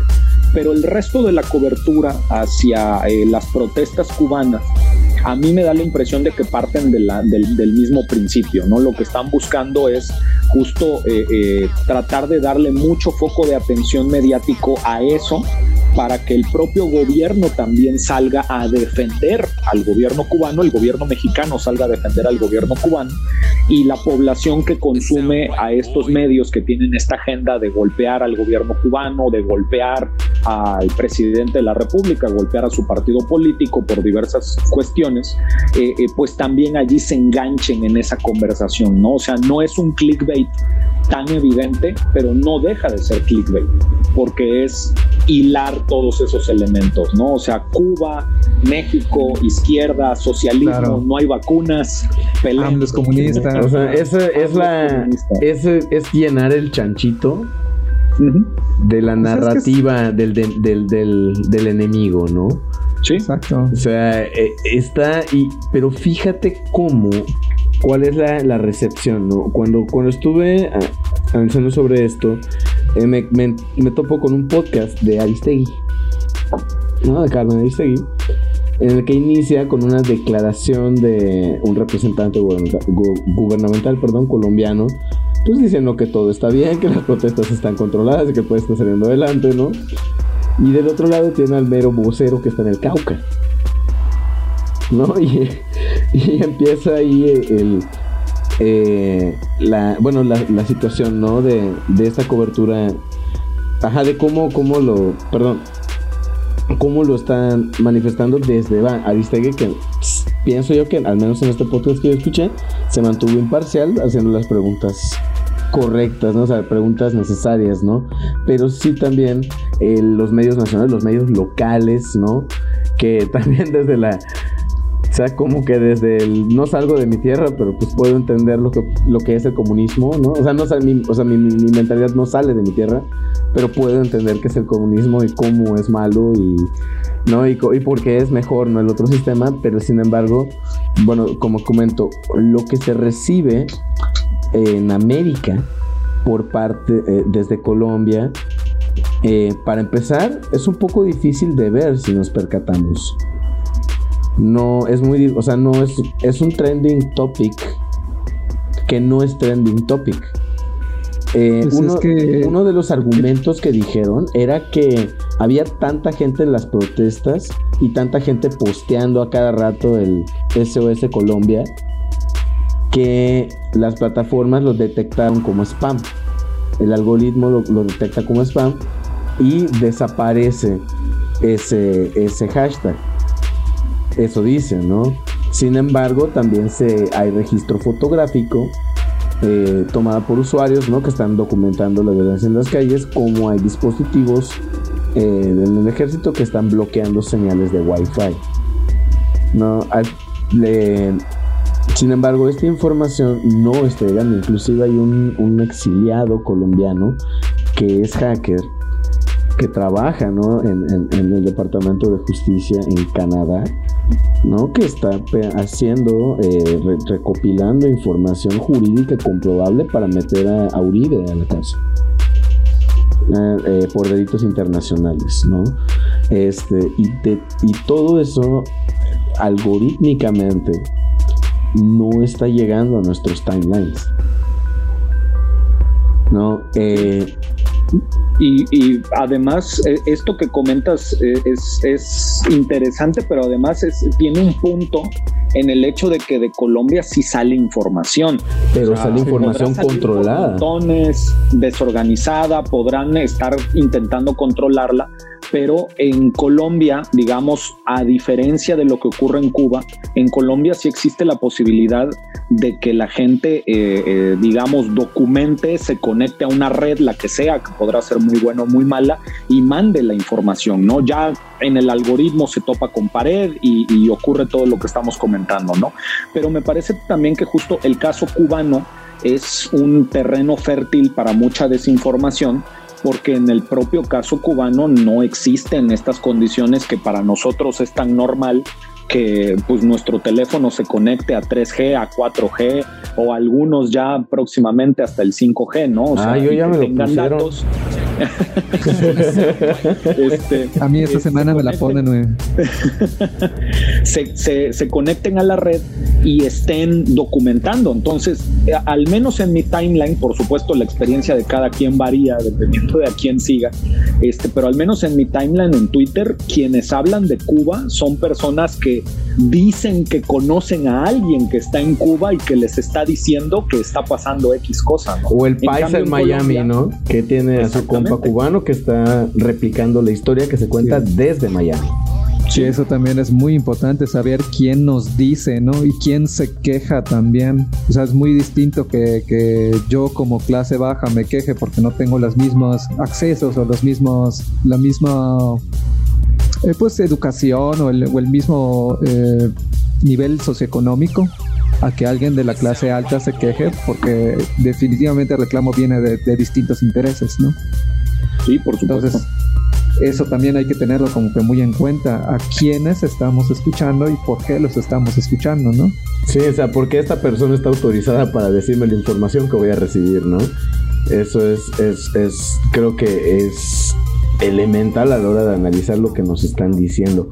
Algo curioso referente a esta difusión y cobertura mediática de las revoluciones en el caso Colombia, que te digo, me, eh, llegó un, punto en el que captó particularmente mi interés, eh, era que pues sí les estaban tirando cuentas, ¿no? Les estaban hackeando cuentas. Entonces lo que hacían era eh, compartir en los en vivo compartían el número, el número de teléfono para que puedan ponerle crédito, para que puedas seguir transmitiendo en vivo. Sin embargo, lo que estaban haciendo era grabar una videollamada que proyecta una pantalla que está proyectando un en vivo siendo grabado, pero esa pantalla está en un país hay otra pantalla que está en otro país que está repitiendo una videollamada que está siendo transmitida en vivo desde ese otro país, pero la videollamada está ocurriendo en Colombia, que está registrando los sucesos. Y eso era para saltarse el, para saltarse supongo yo para la cuestión del, IP no exacto. Bueno para, para, que tampoco te tomaran la o sea si por algún motivo el gobierno intentaba como que entrar a tu IP o algo así no yo estoy transmitiendo. Alguien más claro. claro o sea lo están, están como la gente que voltea el video en YouTube para que el algoritmo no te lo detecte por copyright, ¿no? Como la gente que le pone por dos a las canciones para que, no les, el video. Por dos. Así, sí, sí, sí. Así, que los vaporiza, ¿no? Para que así ya no detecta. Así precisamente. O sea, lo que estaban haciendo era tratarse de utilizar el internet y la conexión global para poder dar a conocer lo que está pasando en Colombia. ¿no? Eh, o sea, literalmente ha habido muchísimos eh, elementos, o sea, de, o sea, reportes de derechos humanos, de, o sea, literalmente fueron los de derechos humanos y dispararon a los de derechos humanos. y hay procesos, o sea, eh, está, eh, está incontenible, ¿no? Al menos en Colombia está incontenible. Y lo que me llamó la atención particularmente de este tema es cómo nos estamos enterando de lo que está ocurriendo en Cuba con qué frecuencia, referente a con qué frecuencia estoy, me estoy enterando de lo de Colombia, que también es un país enorme. Estamos hablando de que empieza por los impuestos, pero los del sur están, oye, mis tierras. ¿No? O sea, y todo, oye, bueno, pues, ah, ah mira, es tiempo de pedir, vamos a pedir todos, ¿no? Entonces, o sea, ya es algo que se sale de control, ¿no? Y que también mete intereses en un bloqueo con la frontera con Sudamérica, un bloqueo ciudadano en la frontera con Sudamérica que impide el paso de mercancías legales e ilegales. E ilegal. ¿no?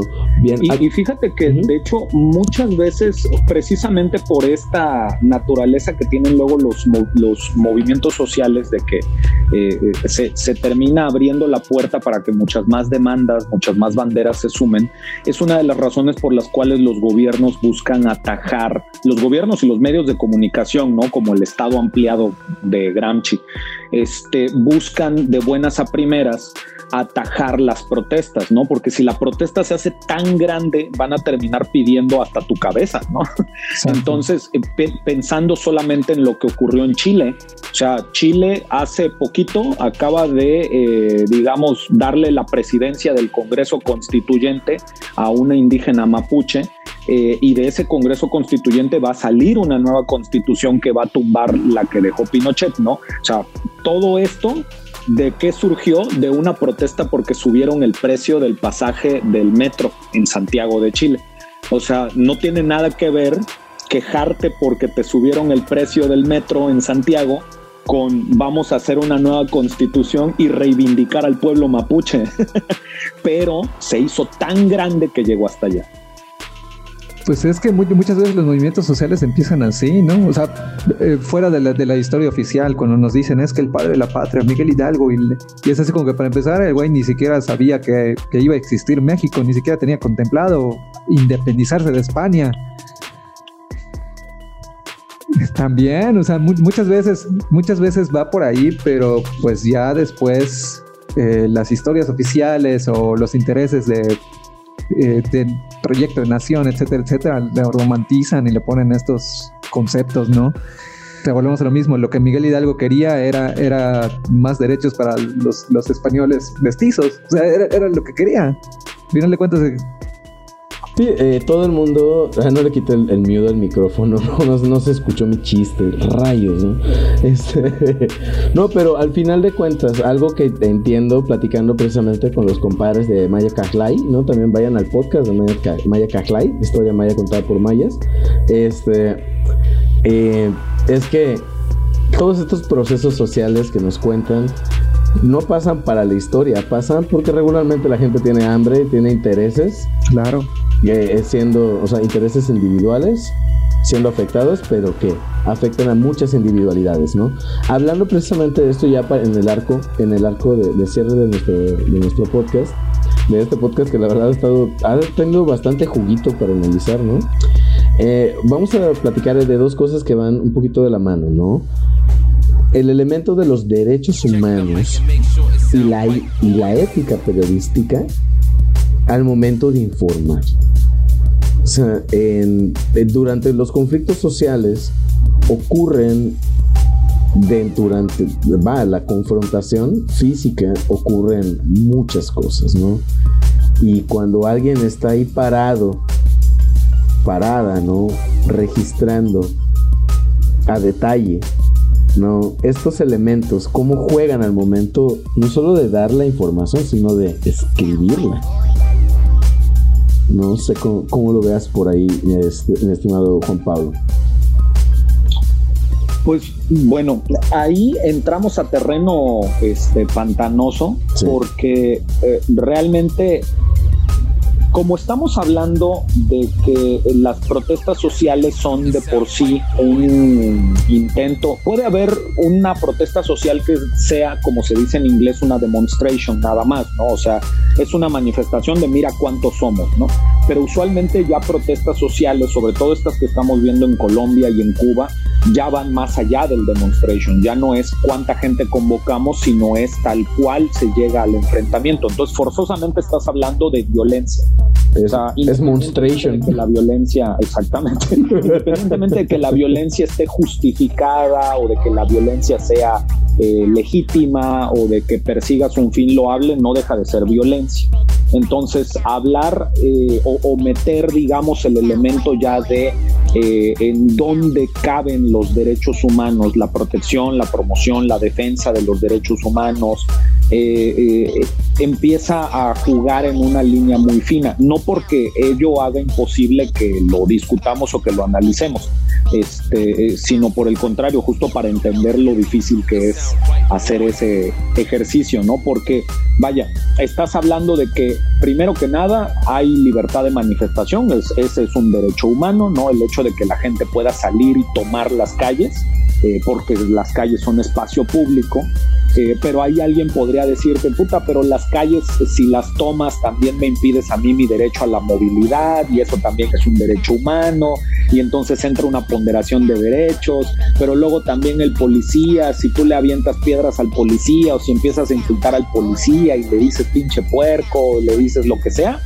este, digamos, eh, entramos a este juego en el que eh, la, la, balanza de, de qué lado deben estar los derechos humanos empieza un poquito no a difuminarse, pero sí a tergiversarse, porque eh, pues también puede responder a los intereses de quien argumente mejor, de quien grite más, de quien, digamos, inclusive de quien tenga el derecho de su lado, porque no necesariamente el derecho es justo, este, también puede argumentar con base en los derechos humanos este, que tiene la razón con tal de deslegitimar alguna protesta social. ¿no?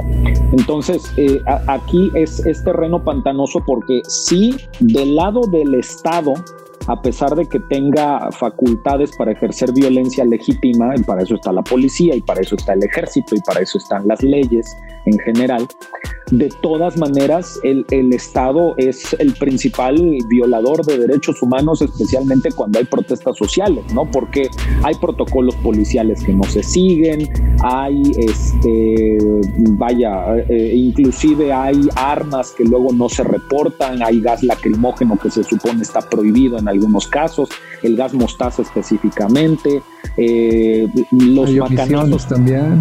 ¿Perdón? Hay omisiones también, o sea, muchas veces es, hay, hay detenciones arbitrarias, hay ahorita otra vez regresando al Yo Soy 132, hay varios videos en internet de aquellos años, eh, hablando del 2012 por ejemplo, en el que eh, los policías tenían muy hecha, los policías de la Ciudad de México, esta ciudad progresista, este, los policías de la Ciudad de México tenían muy hecho este protocolo en el que encapsulaban a los manifestantes, o sea, y como estaban rodeándolo con los escudos antimotines, pues ni siquiera la prensa que estaba cubriendo la manifestación podía ver si le estaban madreando, si estaban platicando con la persona, si al final la sacaban por algún lado, o sea, todo eso ocurre durante también una manifestación y, allí se pone en, riesgo, digamos, inclusive la integridad de las personas que acuden a las manifestaciones, siempre teniendo en cuenta que en una manifestación, que no es lo mismo que una revolución, en una manifestación pues realmente quien va desarmado y quien va, digamos, únicamente con una pancarta, con un megáfono, este, pues son los manifestantes. O sea, y que por el otro lado la policía eh, o los elementos del Estado, digamos, que acuden a, pues quizás no contener y enfrentarse a la protesta, pero por lo menos sí tratar de salvaguardar el orden, ellos sí están armados, ellos sí están equipados, ellos sí tienen un entrenamiento eh, y ellos sí están además llamados y facultados a que cuando piensen que eso se va a salir de control, pues tienen que actuar.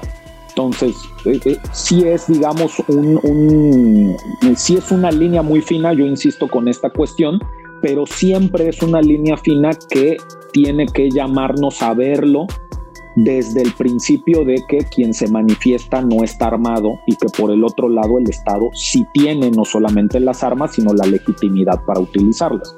Y hay que verlo siempre de esa manera, ¿no? Fíjate que se me hace muy interesante esto del espacio público, ¿no? Del el típico, ¿no? Pues tenemos derecho a manifestarnos y sale, sale el mamador a decir, pero yo quiero pasar por esta calle, ¿no? O sea, eh, esa pregunta me la hizo hace unos 12 años en una protesta un periodista yucateco. Este, están ejerciendo el libre derecho a la manifestación y qué tal el libre, el derecho al libre tránsito, ¿no? Pues le dije, pues no sé si puedes irte por otro lado, ¿no? O hay muchas otras calles, le dije, ¿no? Pero le dije, pero puedo ver que estás grabando y conozco tu programa. Y, y la verdad es que podrías meterle un poquito más de, de ganas a la edición porque se nota enseguida cuando le cortas para acomodar los discursos a tu beneficio y no quiero ser partícipe de ello, ¿no? Y lo, y, lo, dejó de grabar, jamás salió esa entrevista ahí, ¿no? Y este, se, me hizo, se me hizo curioso, ¿no? Ese, ese dato porque pues precisamente ese tipo de preguntas también son editoriales y se hacen desde el momento de la entrevista, ¿no? Una confrontación directa para tratar de dejar a la persona sin argumento en favor de beneficiarte tú, ¿no? Eh, por eso, o sea, ahí hay unas dimensiones de ética que, uno está viendo, ¿no? Eh, y otro, ¿no? Que también pasa en el caso colombiano, que es el que yo seguí, eh, que eh, ahorita ocurre que hay una mujer de nacionalidad alemana que lleva más de 10 años viviendo en Colombia, obviamente está sufriendo las, las consecuencias, ¿no? De, tanto de la pandemia como de la crisis, como de las protestas, sale ella a protestar y la levanta la policía y la deportan y le, la banean por 10 años del país. No, ¿por qué? Porque, bueno, no sé la bandita que nos escucha sabe, pero cuando decides residir en un país que no es el tuyo, firmas que no puedes participar en protestas. Y lo, digo como, como ilustrativo cuando comentas que lo que es justo no es exactamente lo que es legal. ¿no? Eh, esa persona estaba defendiendo lo que por justicia humana le pertenece, que es la dignidad, ¿no? Este, y muy bien, ¿no? Eh, vamos ya cerrando, ¿no? Del programa. Este, no sé si quieres comentar algo sobre referente a este tema, ¿no? Pues es que este, este rollo ya va más a cuestión personal. Eh, yo estuve seis años en medios de comunicación y algo que me quedó muy claro desde el día uno que llegué a cubrir manifestaciones, protestas, etcétera, es que inclusive habiendo una, eh, una editorial, tú decides si ser partícipe de ese discurso no.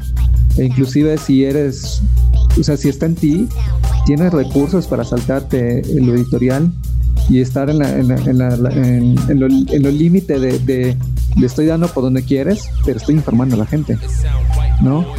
A mí me pasaba, eh, con la banda ya sabe dónde trabajaba, pero yo omito nombres porque X, o sea, no, no, no, para mí no tiene relevancia pero eh, cubriendo protestas eh, de, la, de, punto. De, las chicas de las chicas feministas me pasó muchas veces que evidentemente lo que yo escribía no iba acorde a lo que la empresa requería por clics, ¿no?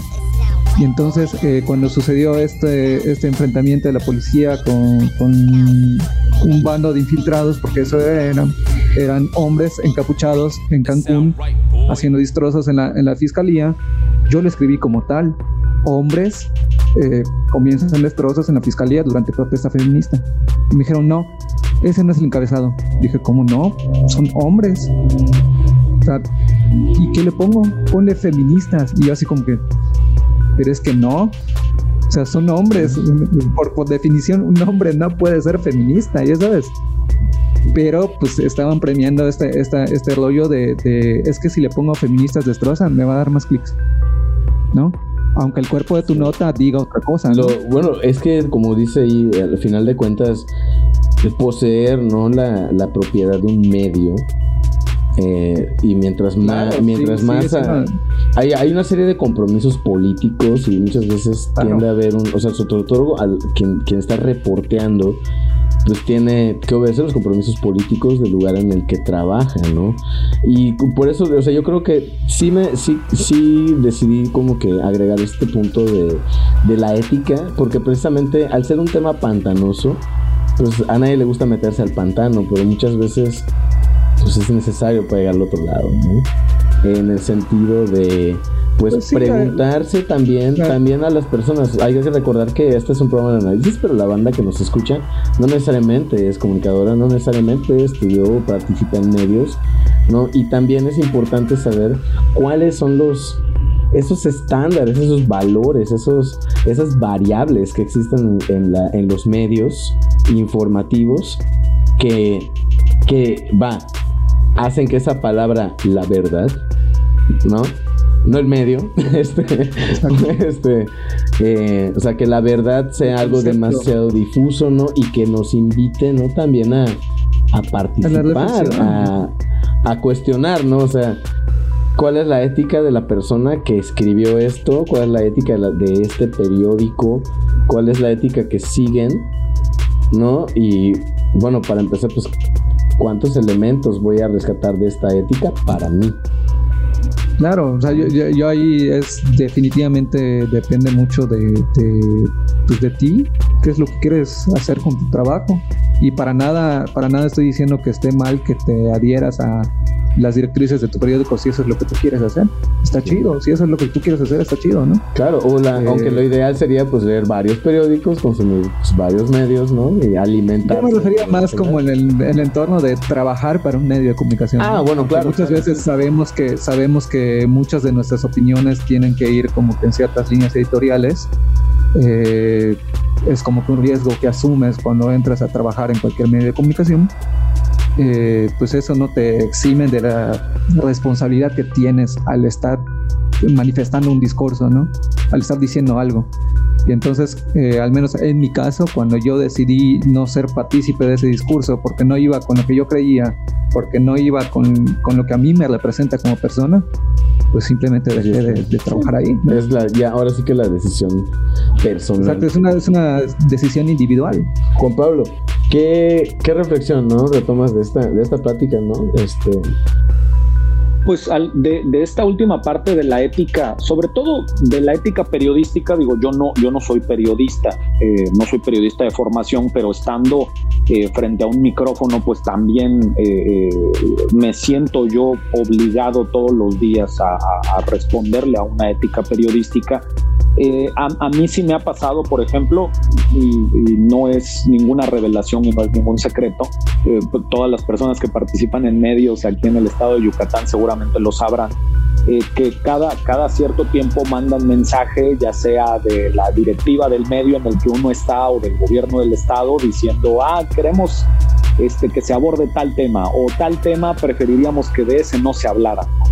O sea, y depende ya de cada persona, por supuesto, el eh, pues responder a esa solicitud de invitación, a, esa solicitud amable que luego hacen desde el poder, ¿no? Independientemente, y no lo digo por esta administración en particular a nivel municipal, a nivel estatal, a nivel federal, eso lo hacen todos. O sea, aquí no es una cuestión es el poder que se le pueda colgar, ajá, no, no es algo que se le pueda colgar a un solo partido político, a algún gobierno en específico, es algo que hacen todos. Eh, y allí en ese sentido, eh, a, mí, a mí en particular, lo que me ha gustado mucho hacer, y, debo de confesar que sí es un poquito este, jugar con fuego, eh, es, ah, bueno, me están pidiendo que no se hable de tal cosa, entonces voy a hablar de esta otra cosa que también sé que es este, negativa, ¿no? Entonces, ah, o sea, si me van a cerrar esta puerta, pues yo voy a abrir esta ventana este, o si me están pidiendo que hable de X tema que para mí es un tema completamente sin relevancia, pero como se lleva los aplausos X personaje, ah, entonces también voy a meter yo esto otro que justo como que equilibra de algún modo eh, la información, ¿no? Estoy cumpliendo con lo que me piden, pero por el otro lado también estoy cumpliendo con informar o con equilibrar eh, eh, de algún modo, ¿no? Esta, esta, esta situación que se está reportando. y por el otro lado, digamos, sí sí me, sí me gusta a mí sentir, la verdad es que no sé si, si tengo récord perfecto con ello, pero sí me gusta sentir que ahí sí es independientemente de lo que me pidan o de lo que se mande o de lo que se consigne, sí hay temas que, por ejemplo, eh, eh, yo prefiero simplemente no abordar o eh, más bien que lo comente la persona que sabe, ¿no? O sea, yo seré muy analista político, yo seré muy politólogo y los politólogos tenemos muy mala fama de que opinamos sobre todo, pero la verdad es que hay cosas en las que en las que yo no sé, ¿no? O sea, y, prefiero no, no mentir, prefiero ahorrarme, digamos, la vergüenza de decir alguna tontería. Eh, eh, al menos esa en particular son como que las, los, los, los lineamientos que yo sigo, que me gusta pensar que esa es mi ética periodística, pero definitivamente allí cada persona dentro de los medios de comunicación manejan la, la, la suya propia eh, y eso es lo que permite no solamente que haya diversidad de discursos en medios de comunicación, sino también que haya distintas formas de enfrentar la censura, ¿no? Porque por supuesto que la hay, no puede verse muy amable, pero de que la hay, la hay. No, pues esto, esto que dices, eh, inclusive, pues no, no es secreto tampoco, siempre, siempre lo he comentado aquí. Eh, al final de cuentas, cuando uno entra a trabajar en cualquier medio de comunicación, siempre te van a decir de este tema no y de este tema sí. Y muchas veces ni siquiera tienes que saber, o al menos, al menos mi forma de pensar cuando estaba ahí era, era como, no me tienes que decir si es tu compadre, si salió a comer contigo, si tú dime de quién hablo y por qué hablo y qué temas puedo tocar para hacer mi chamba, ¿no? Eso es lo único que a mí me interesa, no me interesan sus conexiones, dame las, las herramientas para que yo pueda hacer mi trabajo, ¿no? Entonces, eh, ya de allá como que parte idear tus contenidos, ver cómo le puedes hacer para saltarte esta censura, eh, o cómo meter temas importantes en, temas que te piden que curas que no tienen tanta relevancia o no deberían ser tan, tan relevantes, pero la quieren poner en la agenda, ¿no? Entonces sí, va, va por ahí. Sí. Ahí, la verdad es que ahí también el, llamado quizás sería, y lo comentaba Gustavo, este, ah, bueno, creo que igual Aarón lo comentaba hace un ratito, ¿no? De que siempre eh, lo que se recomienda, por supuesto, siempre es pues eh, consumir de más de un medio de comunicación, ¿no?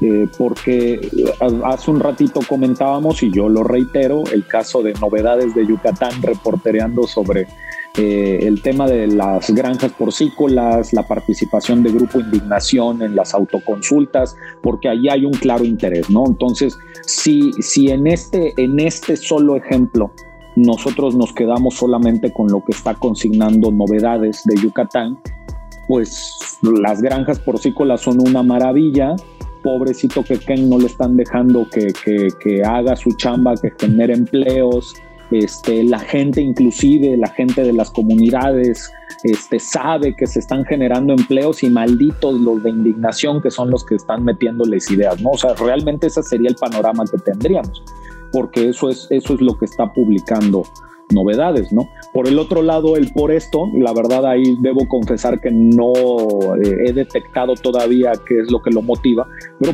por el otro lado, el por esto todos los días en la contraportada saca, saca la granja porcícola de tal lado está afectando este, tal cosa, porque estoy seguro que no es un afán de justicia social, estoy seguro que ahí por alguna razón, porque publican el nombre de Keken, por alguna razón le están pegando a Keken, ¿no? Algo habrá pasado allí.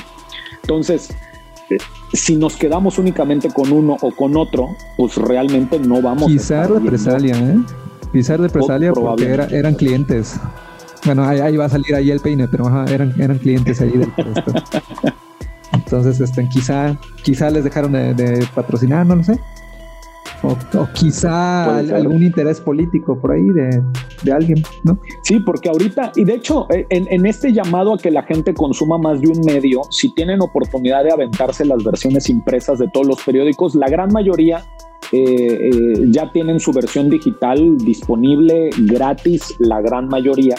Este, eh, si uno se levanta además a las 6, 7 de la mañana, ya los puede encontrar, ¿no? En, la gran mayoría de sus páginas.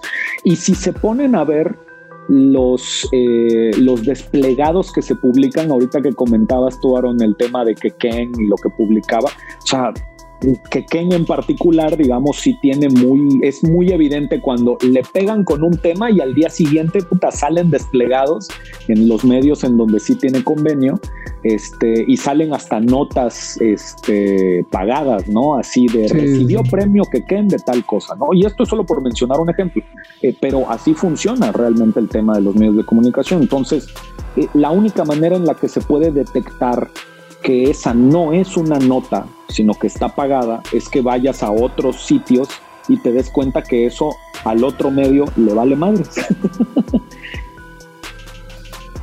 o verlo exactamente igual, exactamente, o que veas el copy-paste.